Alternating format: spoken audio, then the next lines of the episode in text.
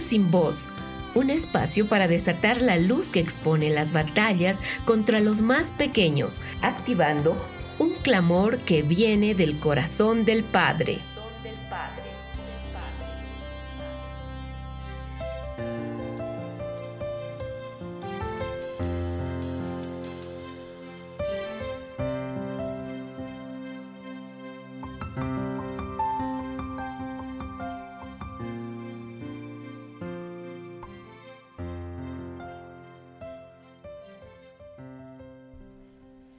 Gracias al Padre por esta nueva oportunidad de unirnos con ustedes para enfocar a los niños de las naciones.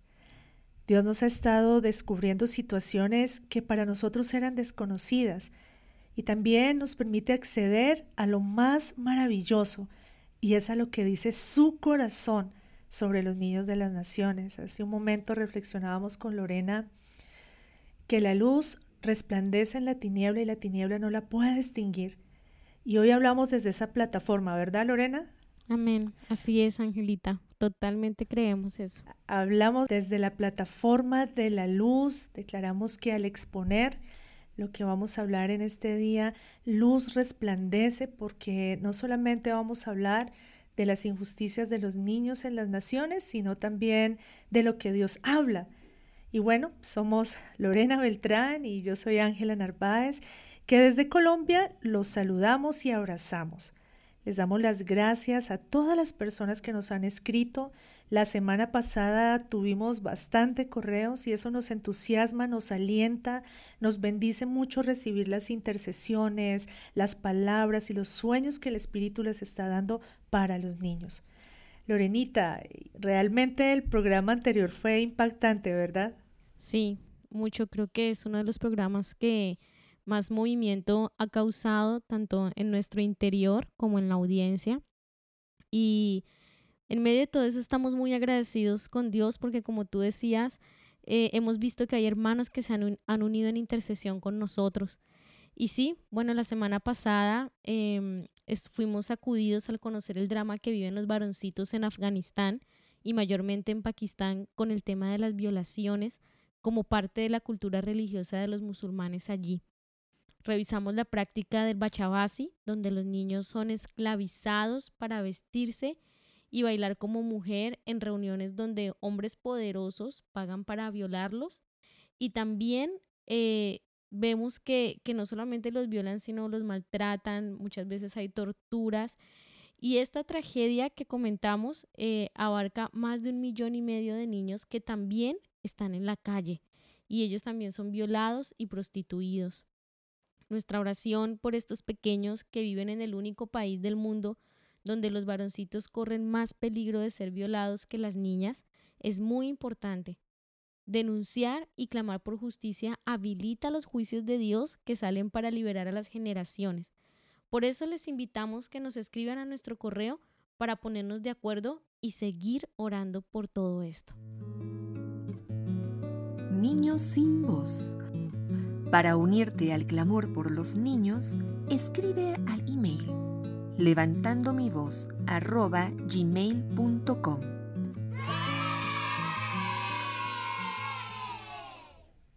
Amén, Lorena. En este programa seguiremos hablando de lo que viven las generaciones en Pakistán y en Afganistán, aunque vamos a hacer un enfoque en las niñas.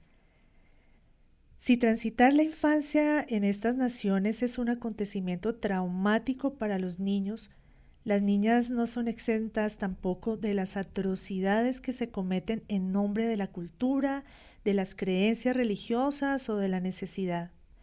Esta vez el escenario lo protagoniza Afganistán, donde nacer mujer es un sinónimo de debilidad y maldición para la familia, ya que las mujeres son desestimadas por completo, de hecho, Lorena, leíamos que según estadísticas, Afganistán y Pakistán están dentro de los cinco países más peligrosos para nacer mujer. Empezaré contando que la ideología de los países musulmanes con respecto a las mujeres varía notablemente de nuestra cultura occidental.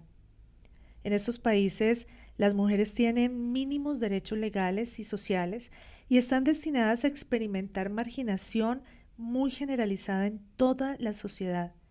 Las costumbres y la religión realmente no les da a las mujeres voz para tomar decisiones, sino al contrario, tienen que permanecer en un estatus subordinadas en la cultura, en la sociedad y aún en la ley. Al tener ese estatus minoritario en la sociedad, las mujeres están bajo la tutela de un hombre siempre. Puede ser de su padre, de su hermano antes del matrimonio y bueno, cuando se casan, pasan a estar bajo la tutela de su esposo y bueno, a los esposos se les permite gobernarlas por completo, pero gobernarlas desde la injusticia. Realmente más que esposas son como esclavas. Entonces ellos, eh, eh, el Corán les da el derecho a golpearlas físicamente y para que ellas sean obedientes. Entonces si al hombre no le gustó lo que ella hizo, la puede golpear y hacer lo que quiera con ella. Y bueno, todo esto es legal porque el sistema le da a los hombres los medios para garantizar la obediencia de las mujeres. En naciones como Afganistán, por ejemplo, creo que todos nosotros hemos visto por televisión que las mujeres son obligadas a vestirse con las burcas, esos trajes que son de color azul, que van desde la cabeza y les cubren hasta los pies, que tienen como unas rejitas al frente. Esa es una vestimenta exclusiva en Afganistán para las mujeres. Ellas son obligadas a cubrirse totalmente eh, porque está prohibido hasta que muestren los tobillos. De hecho, por ejemplo, una mujer que por error o porque se tropiece o lo que sea muestra el tobillo, ella puede ser latigada en plena calle, puede ser castigada por mostrar los tobillos. Detrás de todo este aparente cuidado moral que se tiene con las mujeres, se esconde una sociedad enmascarada de una religión inmoral. Bueno, y ahora que mencionas un poco el tema de las burcas, nosotras recibíamos algo de parte del Señor, pues cuando mirábamos esto, y es que estas burcas son la manifestación física de la prisión en que las mujeres viven. Y el Señor nos hacía ver que ellas estaban cautivas en esto y nos traía una promesa y nos hacía declarar el Señor sobre ellas que ellas no eran hijas de la esclava, sino que ellas eran hijas de la libre, eran hijas de promesa. Y, otra cosa muy fuerte que el Señor nos traía era que hoy, hoy pudiéramos declarar que esas vestiduras viles eran quitadas de ellas, porque en el Islam estas vestiduras tienen que ver con el honor, pero a ellas no se les da ningún honor. Como tú decías, son tratadas como esclavas son golpeadas. Eh, más adelante vamos a escuchar alguna historia que, que realmente nos estremeció cuando la leímos. Entonces, para nada, ellas son tratadas con el honor que estas supuestas vestimentas representan, ¿no? Así que, que es muy, muy eh, interesante y para nada externo el tema que estamos hablando de las vestiduras. Tiene que ver con todo un sistema de cautiverio que hay sobre la mujer allí y obviamente hablamos de ellas porque son ellas quienes, quienes tienen los bebés, quienes tienen las generaciones.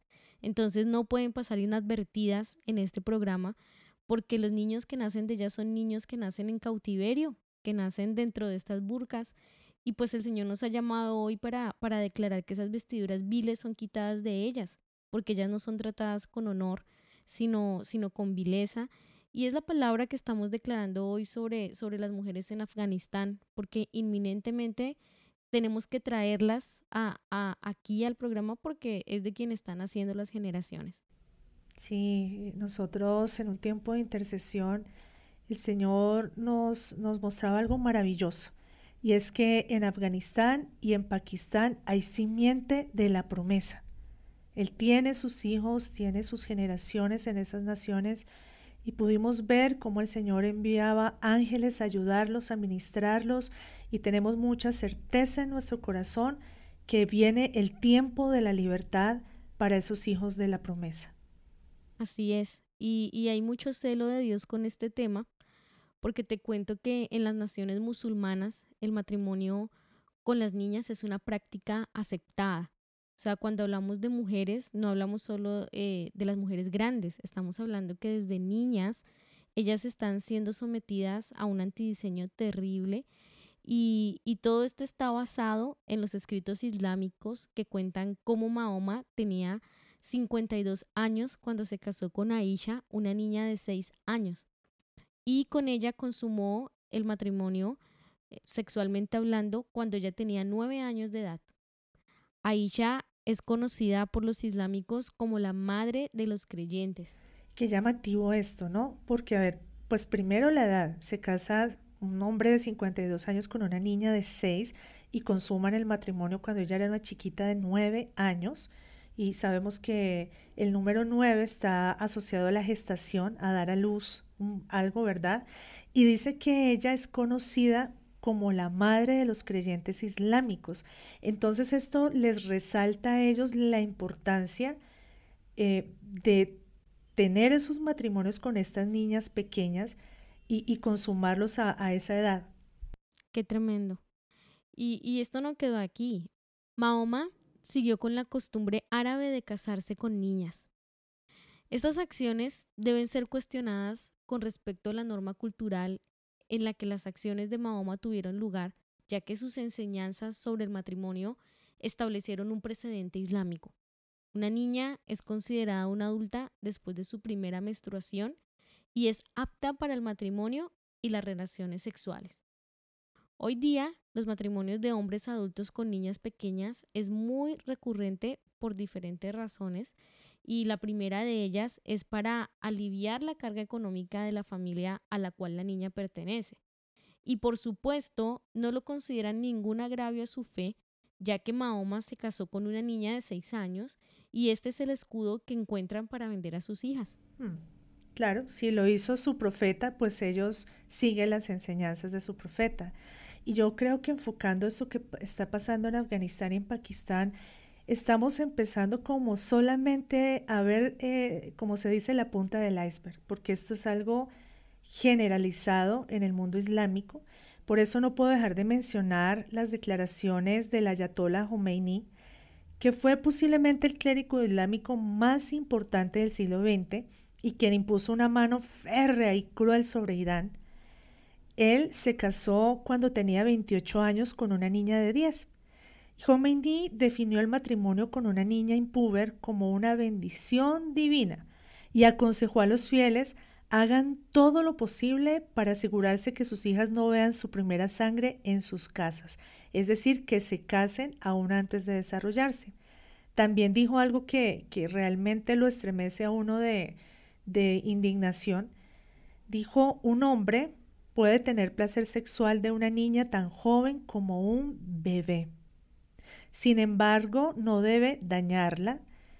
Puede usarla de otras maneras porque si la daña, entonces tiene que hacerse responsable por su subsistencia toda la vida. Y estamos tratando de ponerlo en palabras muy delicadas y, entendemos lo que significa dañarla y entendemos lo que es usarla de diferentes maneras para causar placer. Y esto es algo verdaderamente que estremece el espíritu, ¿no? Entonces, eh, Dice él que para una niña es mejor casarse en una época antes de que comience a menstruar y, y, lo haga en la casa de su esposo y no en la de su padre. Dijo también que un padre que case a su hija así tan jovencita va a tener un lugar permanente en el cielo. Y realmente es terrible cómo en nombre de la religión ellos manipulan y se justifican entonces, en este contexto tan aberrante que tenemos de los matrimonios de Mahoma y de la Ayatollah, abrimos la historia de Dina, una jovencita de aproximadamente 15 años, y la historia que contamos de ella es muy impactante. Eh, la historia comienza contando que yace en una camilla en el hospital de Herat, en el oeste de Afganistán. Tiene su cuerpo recubierto con gasas impregnadas en yodo. El líquido amarillento resbala por su cuerpo hasta caer en los azulejos del suelo, gota a gota, y un lamento agudo, capaz de perforar los tímpanos, escapa de su boca sin encontrar consuelo. Dina ha ingresado hace varios días al hospital y el médico, el doctor, comenta que ella ha tratado de quitarse la vida y dice también que es algo habitual se roció el cuerpo con gasolina y se prendió fuego. Dina tenía solo siete u ocho años cuando su padre la obligó a casarse con un hombre de 48 años. Esa misma noche fue brutalmente violada y como gritaba en medio de la angustia y el dolor, su esposo la golpeó hasta que se desmayó sin entender lo que estaba pasando. Dina nunca tuvo la oportunidad de ir a la escuela. No sabe cuál es su edad exacta porque nunca nadie celebró su nacimiento.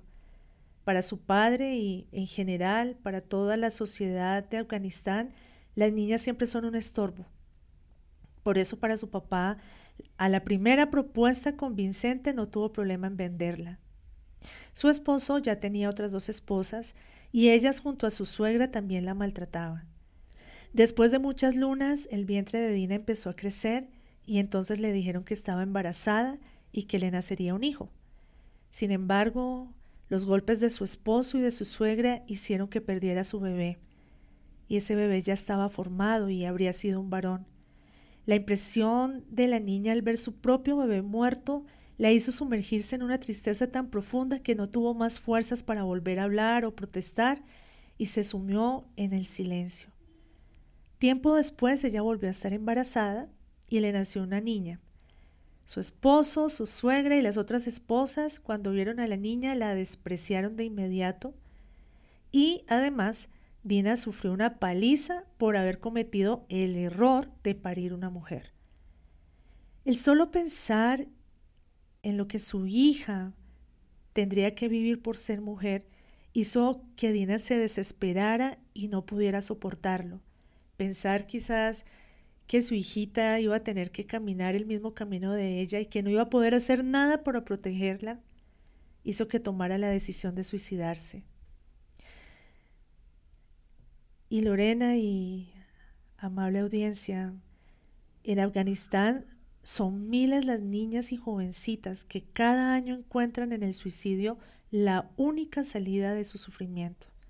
Solo en el 2016 se reportaron 9.000 suicidios de mujeres y se estima que cada año al menos 6.000 se suicidan en la mayoría de los casos para escapar de los abusos físicos, sexuales y emocionales a las que son sometidas por los hombres.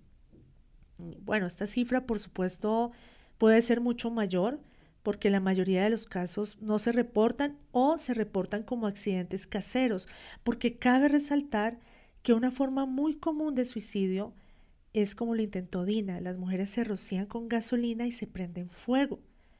Posiblemente, no, no sabemos, no encontramos las causas si, si no hay tanta facilidad para conseguir otros medios, no lo sé, pero optan por este medio tan dramático, doloroso, y muchas de ellas, como en el caso de Dina, no mueren, pero quedan desfiguradas y con limitaciones para el resto de su vida.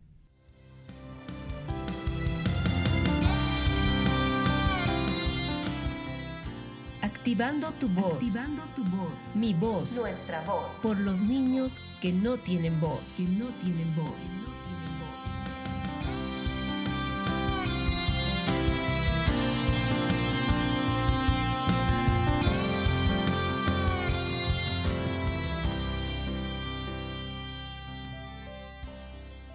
Es tan doloroso y lamentable la vida que llevan las niñas y las mujeres en Afganistán. En el Islam, las niñas alcanzan la pubertad a los 9 años y los niños a los 15, y entonces se consideran aptos para casarse. Pero el matrimonio no es el único ámbito donde las niñas son violadas. Todas ellas corren peligro en sus casas por los familiares y vecinos. La ley islámica hace responsable a la mujer de cualquier pecado moral. Si son violadas y se descubre sin importar la edad que tengan, pueden ser apedreadas siendo acusadas de fornicación. Las mujeres que se rebelen en contra de sus padres, hermanos o maridos pueden ser latigadas o mutiladas, como en el caso de Bibi Aisha, una jovencita que se volvió tristemente famosa hace algunos años cuando salió a la calle sin el permiso de su esposo y éste le cortó la nariz, las orejas y el cabello. Muchas también son asesinadas y todos estos crímenes quedan en total impunidad. Realmente es tan desastroso lo que uno escucha que puede pasar en esta nación con las niñas y con los niños y cómo realmente este tema de la impunidad hace que se tenga, digamos, una libertad de hacer lo que quieran con las mujeres. Y dentro de este hacer lo que se quiera con las mujeres, queremos enfocar rápidamente otra práctica muy extraña que se da en Afganistán y también en Pakistán y se llaman las bachaposh. Ustedes recordarán que la semana pasada hablamos de los varoncitos de los bachabasi, que son eh, niños a los que disfrazan de mujeres y los obligan a bailar y bueno, los prostituyen. Pero aquí en Afganistán sobre todo se ve eh, bachaposh, que significa niñas disfrazadas de niño. Esta es una práctica que tiene sus orígenes en las guerras y es bastante antigua y consiste que las niñas se vistan como si fueran niños, se les asignan roles masculinos y esto le permite a la familia tener una ayuda extra, pero también se dice que en los tiempos de la guerra las libraban de las violaciones o de ser eh, secuestradas en, eh, si caían, digamos, en las manos enemigas. Entonces, eh, actualmente se usa mucho que en una familia que no le nazcan niños varones, además de que es algo muy vergonzoso para ellos y es un factor que afecta a su economía, porque las mujeres no tienen la forma de, movilizarse, ellas no pueden salir a la calle, no pueden trabajar, no pueden ser vistas sin un hombre al lado en la calle. Entonces, em, digamos que los padres que solamente tienen hijas mujeres, esto pasa sobre todo en las áreas rurales, deciden criar a una de las hijas como un niño. Normalmente eso lo hacen con la primogénita. Esto eh, les ofrece a ellos diferentes beneficios. La niña que está en el bachaposh puede trabajar mientras es niña para ayudar a la familia, puede educarse, puede salir y puede tener una vida de aparente libertad. Entonces esta es una práctica ampliamente aceptada en Afganistán y estas familias que no logran concebir hijos varones eligen entonces a la niña y más o menos desde los tres años de edad se les corta el cabello, se les cambian las ropas y se les da un nombre masculino, lo más masculino posible. Les enseñan a hablar y actuar como un niño y también se les asignan tareas masculinas. En el momento en que la niña empieza a desarrollarse físicamente y como estábamos hablando a los nueve años, más o menos ellas ya son aptas para casarse, entonces debe abandonar su vida como niño y vuelve a ser una niña. Y esto es un cambio drástico porque, digamos, esta pequeñita creció creyendo que era un niño, actuando como un niño, viviendo como un niño, y de la noche a la mañana le retiran sus ropas de niño y le dice, ahora vas a ser una niña, pero además de eso, te vamos a vender porque te debes casar con un hombre mayor que tú. Entonces, estas niñas entran en crisis muy fuertes. Esto trae graves secuelas psicológicas que pueden conllevar a la depresión y bueno, este grupo de niñas está muy relacionado con los casos extremos de suicidio porque pasan de una posición a otra de manera muy radical y ellas no están preparadas para asumir el matrimonio. ¿Se imaginan la, la desconfiguración que tienen porque cuando se casan no son todavía mujeres adultas, todavía son niñas y pues ellas no fueron enseñadas a hacer cosas de, del hogar. Entonces, claro, todo el maltrato que ellas reciben por no saber ser mujeres es terrible y no es su culpa porque las educaron como varones. Entonces, eh, a, nivel emocional y físico, pues ahí vemos otra clase de maltrato, ¿no? O sea, vemos otra, otra faceta eh, de este terrible maltrato que tienen en Afganistán con las mujeres. Sí, Lorena, realmente vemos que ser niña en Afganistán es igual de peligroso a ser niño en Pakistán. Todos sus derechos son vulnerados, no pueden ir a la escuela, no se pueden desarrollar. Claro que en los últimos años eh, se han permitido algunas cosas en las ciudades, pero en las áreas rurales, en los pueblos es muy marcadas estas situaciones y las niñas nacen para ser menospreciadas, para ser maltratadas, para ser vendidas, para ser violadas o para ser comercializadas como en el caso de las bachaposh, porque realmente son vestidas como niño para que puedan trabajar y ayudar económicamente a la familia. Entonces, en esta parte es muy importante que establezcamos la luz de la verdad sobre Afganistán y sobre Pakistán y hablemos ¿Cuál es el diseño que Dios tiene para las niñas y para las mujeres, Lorena? Porque recordemos eh, lo que el Señor habla en Génesis capítulo 1, versículos 27 y 28. Elohim, Aleph creó al hombre a su imagen. A imagen de Elohim lo creó, macho y hembra los creó. Y Elohim los bendijo y les dijo, fructificad y multiplicaos, llenad la tierra y sojuzgadla, dominar sobre los peces del mar y las aves de los cielos y sobre todo ser vivo que se mueve sobre la tierra. Entonces vemos que tanto el varón como la mujer fuimos hechos a la imagen de Dios. Las mujeres tenemos la imagen de Dios y si bien nosotros conocemos la, la historia, como parte de la consecuencia de la caída del pecado, vino el dominio del hombre sobre la mujer. Cristo vino a cancelar esa maldición y dice la escritura que ya no hay hombre ni mujer. En Cristo somos su creación, somos hijos y todos estos diseños vienen a ser reconciliados en Él. La palabra también nos dice en Primera de Pedro, capítulo 3, verso 7, de igual manera, los esposos convivid con comprensión, mostrando honor a la esposa como a vaso más frágil y como a coherederas de la gracia de la vida, para que vuestras oraciones no sean estorbadas. Y mientras eh, leíamos esto y veíamos en la palabra, el Señor también me hacía recuerdo en cuanto a las mujeres mencionadas en las escrituras que se acercaron a Jesús. Nosotros vemos que realmente las trataba de esta manera que dice aquí. Inclusive en una ocasión Sabemos que, le trajeron a una mujer encontrada en, actos inmorales y le pedían, cierto, que, que, que fuera pedreada, como la ley decía, pero aún él la trató como vaso frágil. Sí le hizo un llamado a que ella se apartara de su pecado, porque sí la encontraron en estos actos, pero él la trató como un vaso frágil y, y, cada vez que lo vemos en contadas ocasiones cerca de una mujer, nosotros vemos, vemos a Jesús cumpliendo esta palabra. Y es, y es muy tremenda la descripción que hace acá. Dice coherederas de la gracia de la vida. Entonces vemos cómo la tiniebla realmente ha querido dañar, distorsionar y, aplastar este diseño allí en Afganistán, porque la mujer es preciada para el Señor y cuanto más las niñas, cuanto más las niñas eh, no están en el corazón del Señor. ¿Verdad? Y como veíamos en el programa anterior, eh, lo que se ha levantado en estas naciones es una falsificación de un reino, ¿verdad? Donde totalmente se viven los antidiseños del reino de Dios, porque aún con el tema del matrimonio, el Señor Jesucristo fue muy claro, ¿no? Y compara el matrimonio entre un hombre y una mujer con la relación que él tiene con su iglesia.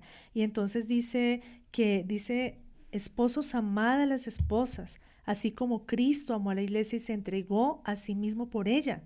Y hoy anunciamos que este es el diseño verdadero del matrimonio y declaramos que mientras eh, profetizamos esta palabra sobre Afganistán y Pakistán, la palabra misma juzga el antidiseño, la mentira, el engaño en la que viven todas estas generaciones, porque el mismo Señor dice que el esposo está para santificar a la esposa, habiéndola purificado en el lavamiento del agua con la palabra, a fin de presentar a la iglesia para sí mismo gloriosa, sin que tenga mancha ni arruga ni cosa semejante, sino que sea santa y sin mancha.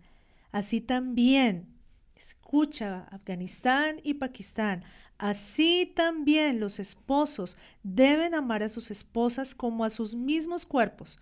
El que ama a su esposa, a sí mismo se ama, porque ninguno odió jamás su propia carne, sino que la nutre y abriga, como también Cristo a la iglesia, porque somos miembros de su cuerpo, de su carne y de sus huesos.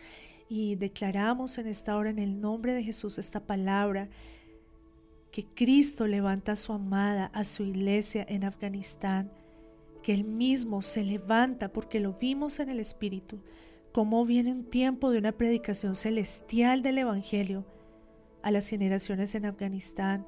Pudimos ver cómo el Señor enviaba ángeles a proclamar las buenas nuevas y Él mismo se presentaba delante de muchos para darse a conocer.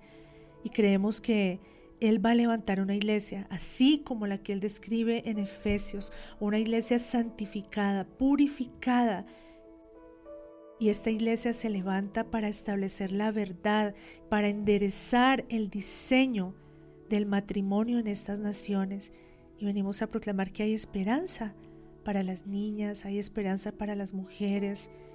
Declaramos, como hablábamos hace un rato, Lorenita, ¿no? que el sol de justicia empieza a brillar, empieza a brillar. Podemos ver cómo este sol de justicia empieza a manifestarse, porque ese pueblo asentado en tinieblas ve gran luz. Es el tiempo en que Él se manifiesta como la luz, en que Él se manifiesta como la verdad, como el libertador. Lo hemos visto, lo creemos, lo declaramos, Señor, que este es un tiempo donde tú sacas a libertad a los cautivos, Señor donde tú cambias esos mantos de ceniza y les pones esas vestiduras dignas de salvación, donde te levantas una iglesia, y no cualquier iglesia, una iglesia poderosa, una iglesia santificada, a través de la cual tú vas a juzgar este falso reino, este falso profeta y esa esclavitud a la cual las generaciones han sido sometidas. En el nombre de Jesucristo lo declaramos.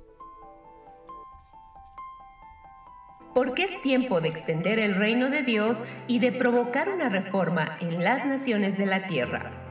Estás en la sintonía de Kerigma Radio. Estamos en Niños sin Voz, continuando con el programa de la semana pasada, donde empezamos a hablar de los horrores que viven los niños y las niñas en Pakistán y Afganistán. Hemos descubierto que los escritos islámicos y el Corán no condenan la pedofilia, y que en estas escrituras los musulmanes encuentran el respaldo para los abusos que cometen en contra de niños con prácticas como el bachabasi y en contra de las niñas con los matrimonios forzados en su infancia, con el bachaposh y todo este montón de abusos de los cuales ellas son víctimas, llevándolas muchas veces hasta la muerte.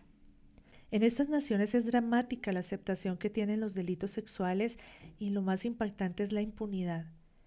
Pero también tenemos que reconocer que en nuestras naciones se presentan muchos casos de violaciones y abusos a niños y a niñas.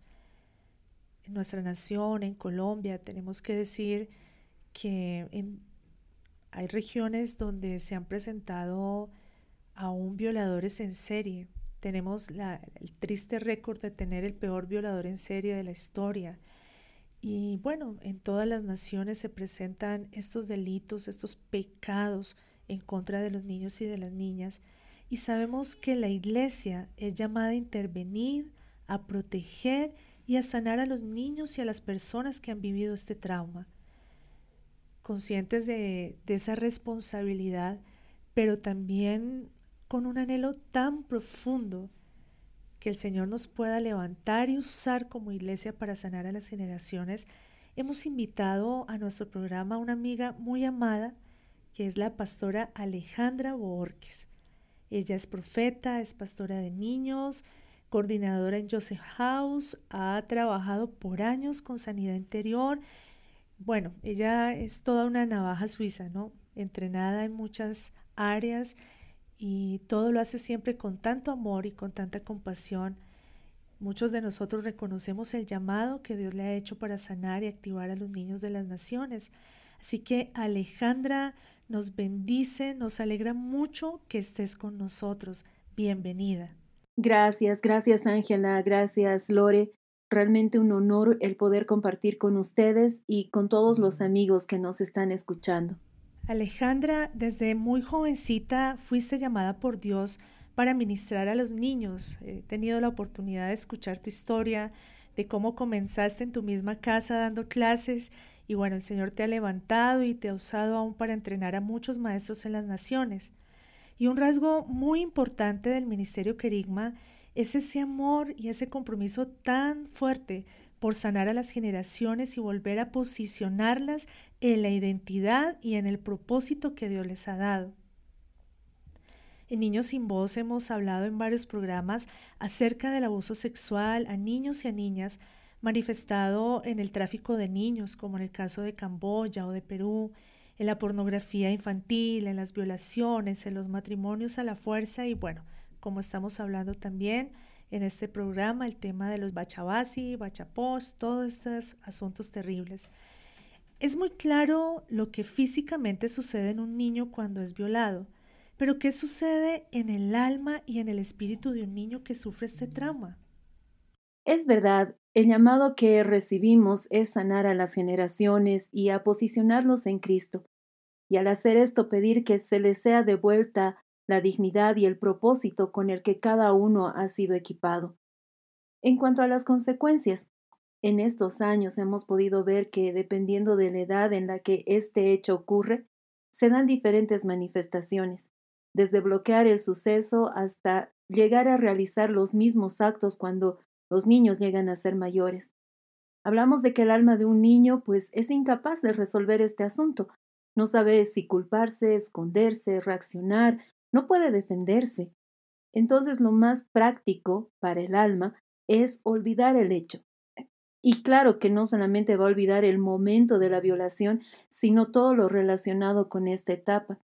De ahí que algunas veces al preguntarle a una persona ya mayor, ¿qué recuerdas de cuando tenías cinco años, no tienen memoria de todo ese año. Y más adelante, pues, eh, se manifiestan ciertos procesos como la depresión, angustia, de pronto un despertar sexual fuera de tiempo, pensamientos suicidas. Y en realidad estos han sido síntomas que hemos aprendido a, a distinguirlos y que nos permiten saber que algo ha pasado en la infancia de esta persona. Sin embargo, y con mucha tristeza, yo debo decir que en casos como los que estamos escuchando, es evidente que el origen de estos síntomas lo podemos ver y reconocer claramente. Lo más terrible es de que se han hecho ya parte de una cultura. Ya no se los ve mal. Y eso aumenta un síntoma más y es la indiferencia que crece generación tras generación. ¿Y cómo es el proceso para sanar un niño? ¿Cómo pueden ayudarlos sus padres, sus pastores y maestros en la iglesia? Ah, para el proceso de sanidad, pues lo primero es la dependencia completa del Espíritu Santo, tener un oído afinado al Padre y definitivamente un amor apasionado por los niños. Vamos a meternos hasta el barro más profundo para sacarlos de ahí y solo podemos hacerlo con la mano del Señor a nuestro favor. Dependemos completamente del Espíritu Santo. Se debe tener un espíritu sensible, la delicadeza que Él tiene para tratar a los pequeños y por supuesto que muchísima fe. A diferencia de una persona adulta, no vamos a tener mucha ayuda de parte de, de, de los niños. Eh, es decir, yo no puedo llegar y decirle, mira, Dios me mostró que te violaron y vamos a sacarte todo espíritu que haya sido eh, traspasado a ti.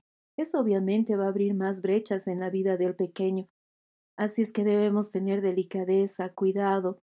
Los espíritus que contaminan a un niño en, una violación van a despertar el área sexual fuera de tiempo, adelantando los deseos y estas actitudes. Luego de ministrar y limpiar el alma, se debe apagar este switch hasta el tiempo señalado por Dios. Se puede ministrar mientras el niño duerme, ya que su alma y su espíritu están recibiendo las palabras y obviamente no tratarlos como culpables y mucho menos tener lástima por ellos. Estamos tras su sanidad y sabemos que veremos la victoria de Dios en sus vidas. Por supuesto que lo que vamos a sentir es muchísimo coraje, muchísima rabia, porque estamos viendo cómo eh, se está destruyendo la vida de los pequeños. Y tenemos que mantenernos ahí en la fe y en la certeza de que si estamos en este lugar y en esta posición de poder ayudarlos, es porque el Señor los trajo delante de nosotros y no podemos ser indiferentes a esa realidad. Lo que comentas literal, Alejandra, nosotras hemos sentido que nos hemos metido a lodos profundos en el tiempo de investigación profética y luego hemos visto cómo el Señor levanta su voz, cómo el Señor mueve su mano y nos da tanta esperanza. Creer, saber lo que Dios está hablando y manifestando para estos niños y que lo que estamos haciendo juntos al interceder por ellos está activando, iglesia está activando los ejércitos celestiales para liberarlos y para sanarlos. Y entendemos que la sanidad es un proceso en que la dependencia al Espíritu Santo es fundamental para discernir los avances y los pasos que deben darse en cada etapa hasta que se llegue a la total sanidad y al posicionamiento que queremos que ellos tengan en Cristo. Y bueno, el Padre nos ha enviado a sanar, es parte de su comisionamiento, su espíritu está sobre nosotros para, para ir a sanar a los quebrantados de corazón. Y sabemos que Dios ha entregado muchos diseños y herramientas al Ministerio Querigma en estos años, a través del Pastor Fernando también, y ustedes han sido muy diligentes y generosos para entregarlos y equipar también a la iglesia. ¿Puedes hablarnos un poco acerca de estos diseños que han recibido, por favor? En los primeros años, eh, ciertamente el Padre despertó en nosotros el interés no solo de capacitar y levantar una generación de maestros que sean hábiles en la enseñanza, específicamente a niños, sino que en medio de esta capacidad que tiene el maestro, esté listo él para poder ministrar, ayudar y sanar a los niños. La realidad en nuestro país se abrió delante de nosotros y vimos eh, en cuanto a la violencia doméstica, la violación, el abuso que había hacia los niños, que no se hacía nada para ayudar o era muy poca la ayuda que había de parte de la Iglesia e incluso de las autoridades. Llegamos a mm. conocer casos de madres entregando a sus niñas para que sean violadas y obligándolas a entregarse ellas mismas a sus padres. Eh, fue terrible. Entonces el Señor despertó en nosotros la necesidad de ayudar, la necesidad de ministrar, de sanar, de poner nuestra vida por los pequeños. Y se abrió delante de nosotros un abanico de revelación en cuanto a la sanidad interior, empezando con lo que es el rechazo y los tipos de traumas que afectan de primera mano a los niños. Entendimos que todo nuestro nuestros problemas, todas las situaciones que vivimos de niños van a repercutir cuando seamos mayores. De esta manera, este material llegó a convertirse en la Escuela de Sanidad Interior de Didascalia, que se está impartiendo en muchas congregaciones hoy en día. En estos últimos cuatro años, hemos desarrollado una escuela especializada en sanidad interior a niños llamada Didas Kids. En la misma, nosotros ya hemos ido revisando el desarrollo de los niños, tanto físico como espiritual, cómo sanar sus emociones, cómo despertar su espíritu.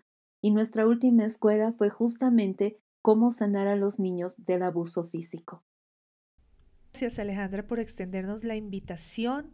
Y también hay padres en este momento escuchándonos, pastores, hay intercesores ¿Hay algo más que quisieras decirles para animarles y llamarles a ponerse en la brecha por los niños? Creo que cada escuela es un desafío que el Padre pone delante de nosotros.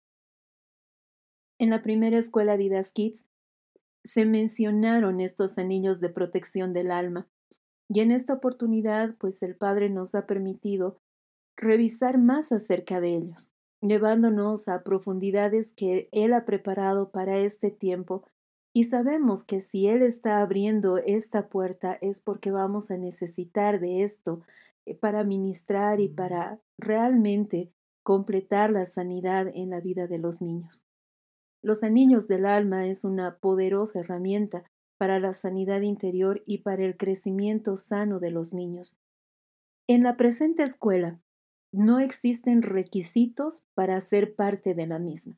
Está abierto para padres de familia, maestros de niños de iglesia, profesores de colegio, que tienen en su corazón el anhelo de ver niños sanos, sanos en el Señor y creciendo en sus propósitos. Es verdad.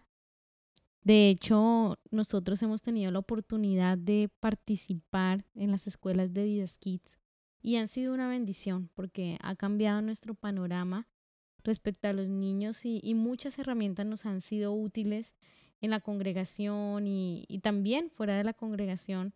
Realmente es muy bueno estos entrenamientos y estas herramientas que Dios nos ha dado. Muy pronto en agosto el ministerio dará la escuela desarrollando los anillos del alma, que es como la segunda parte del entrenamiento del año pasado. Muy importante para la restauración de los niños y las personas que han sido abusadas.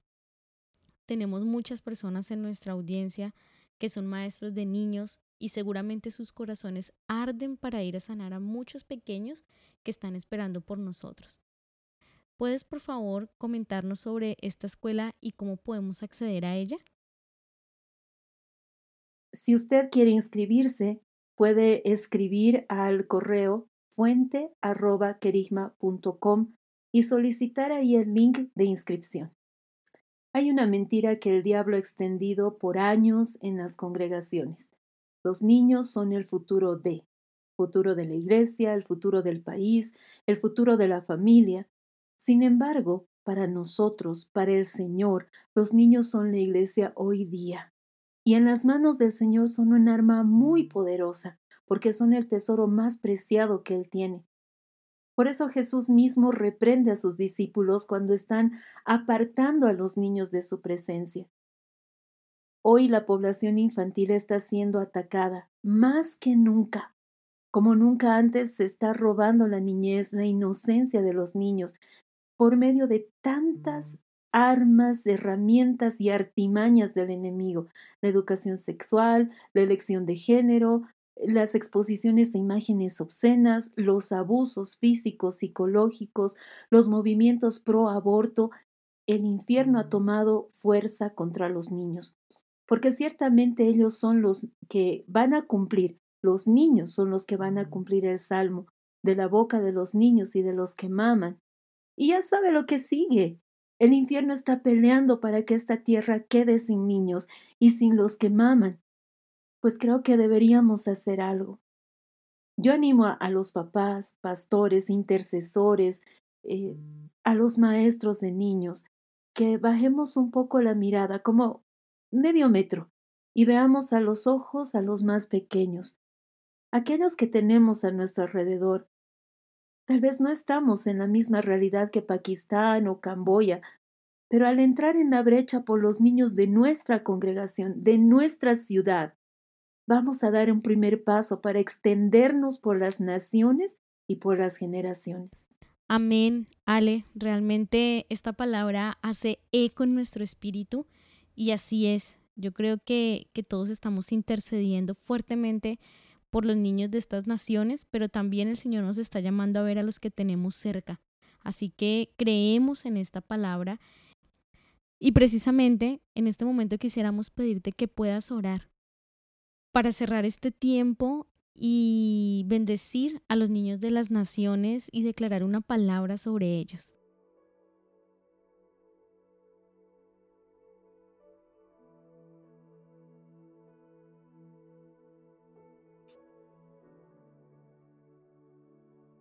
Padre, nos unimos en esta hora y nos ponemos de acuerdo con tu Espíritu.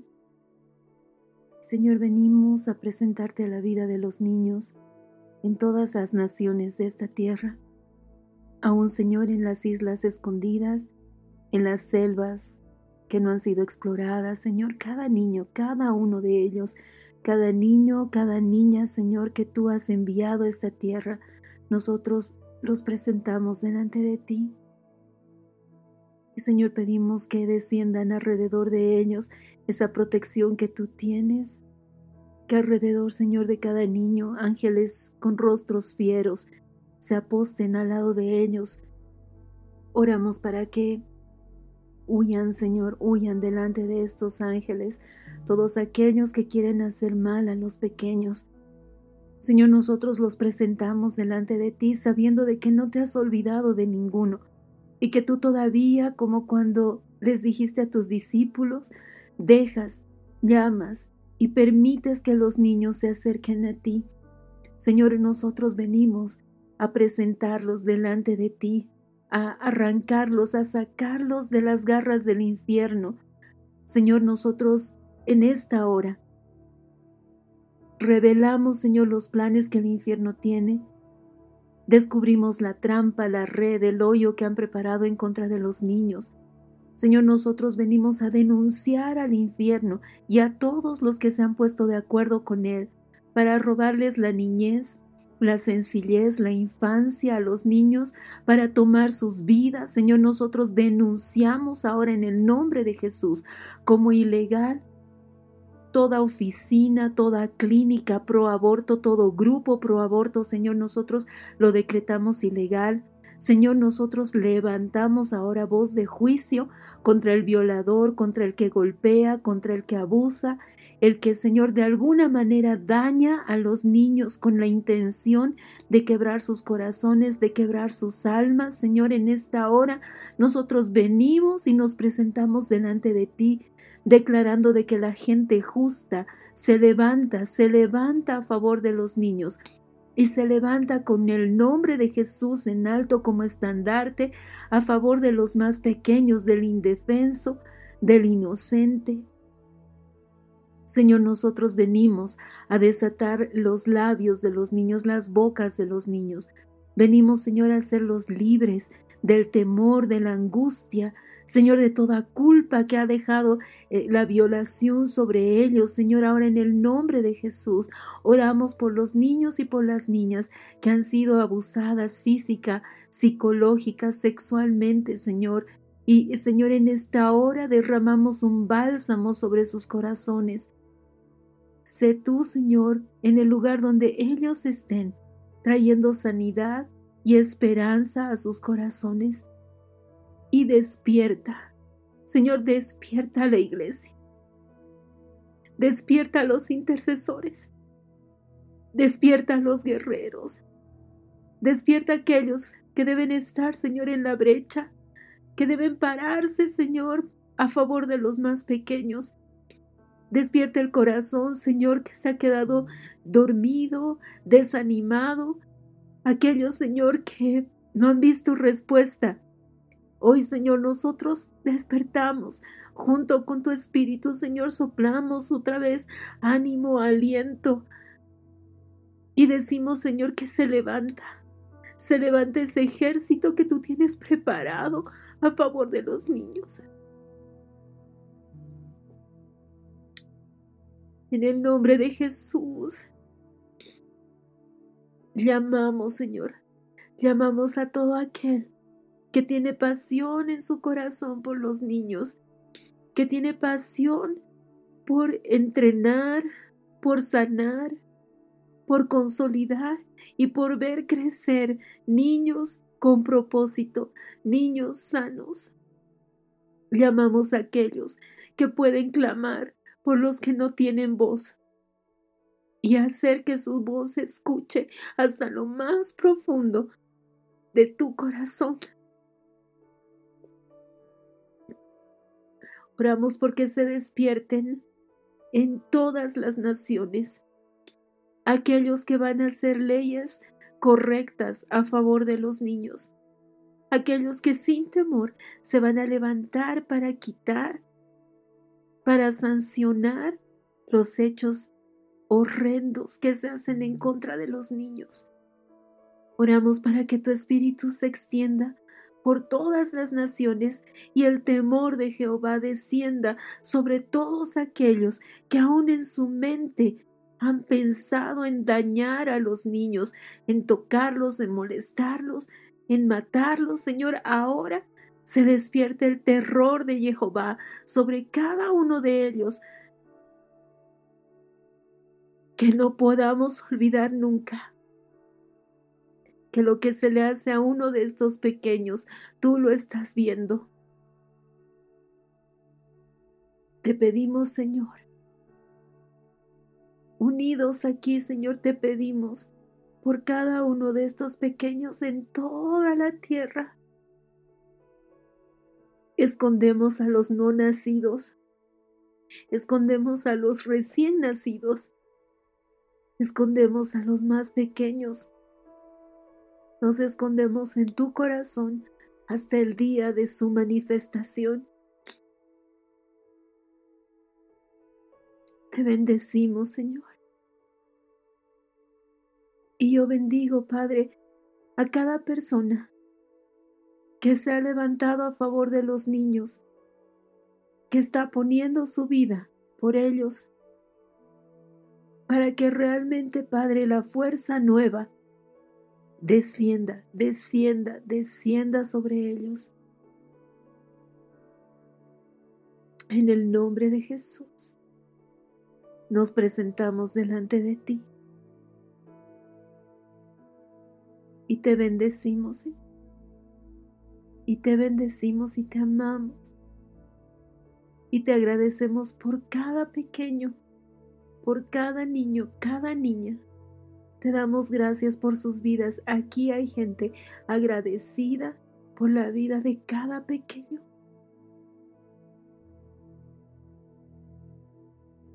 Gracias, gracias, gracias, En el nombre de Jesús. Amén. Amén. Amén, con todo nuestro corazón, con todo el amor y la fe. Alejandra, muchas gracias por estar con nosotros. Te bendecimos y declaramos que tus depósitos crecen y sigue siendo una bendición tremenda para los niños en esta generación.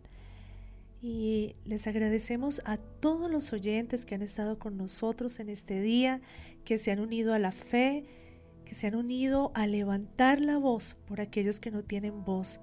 Los esperamos en un próximo programa y también les invitamos a que puedan escribirnos a nuestro correo levantando mi voz gmail.com. Hasta pronto.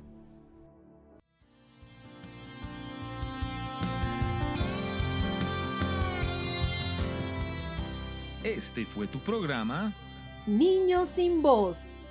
Los esperamos el próximo jueves para unirnos al clamor por los niños de las naciones.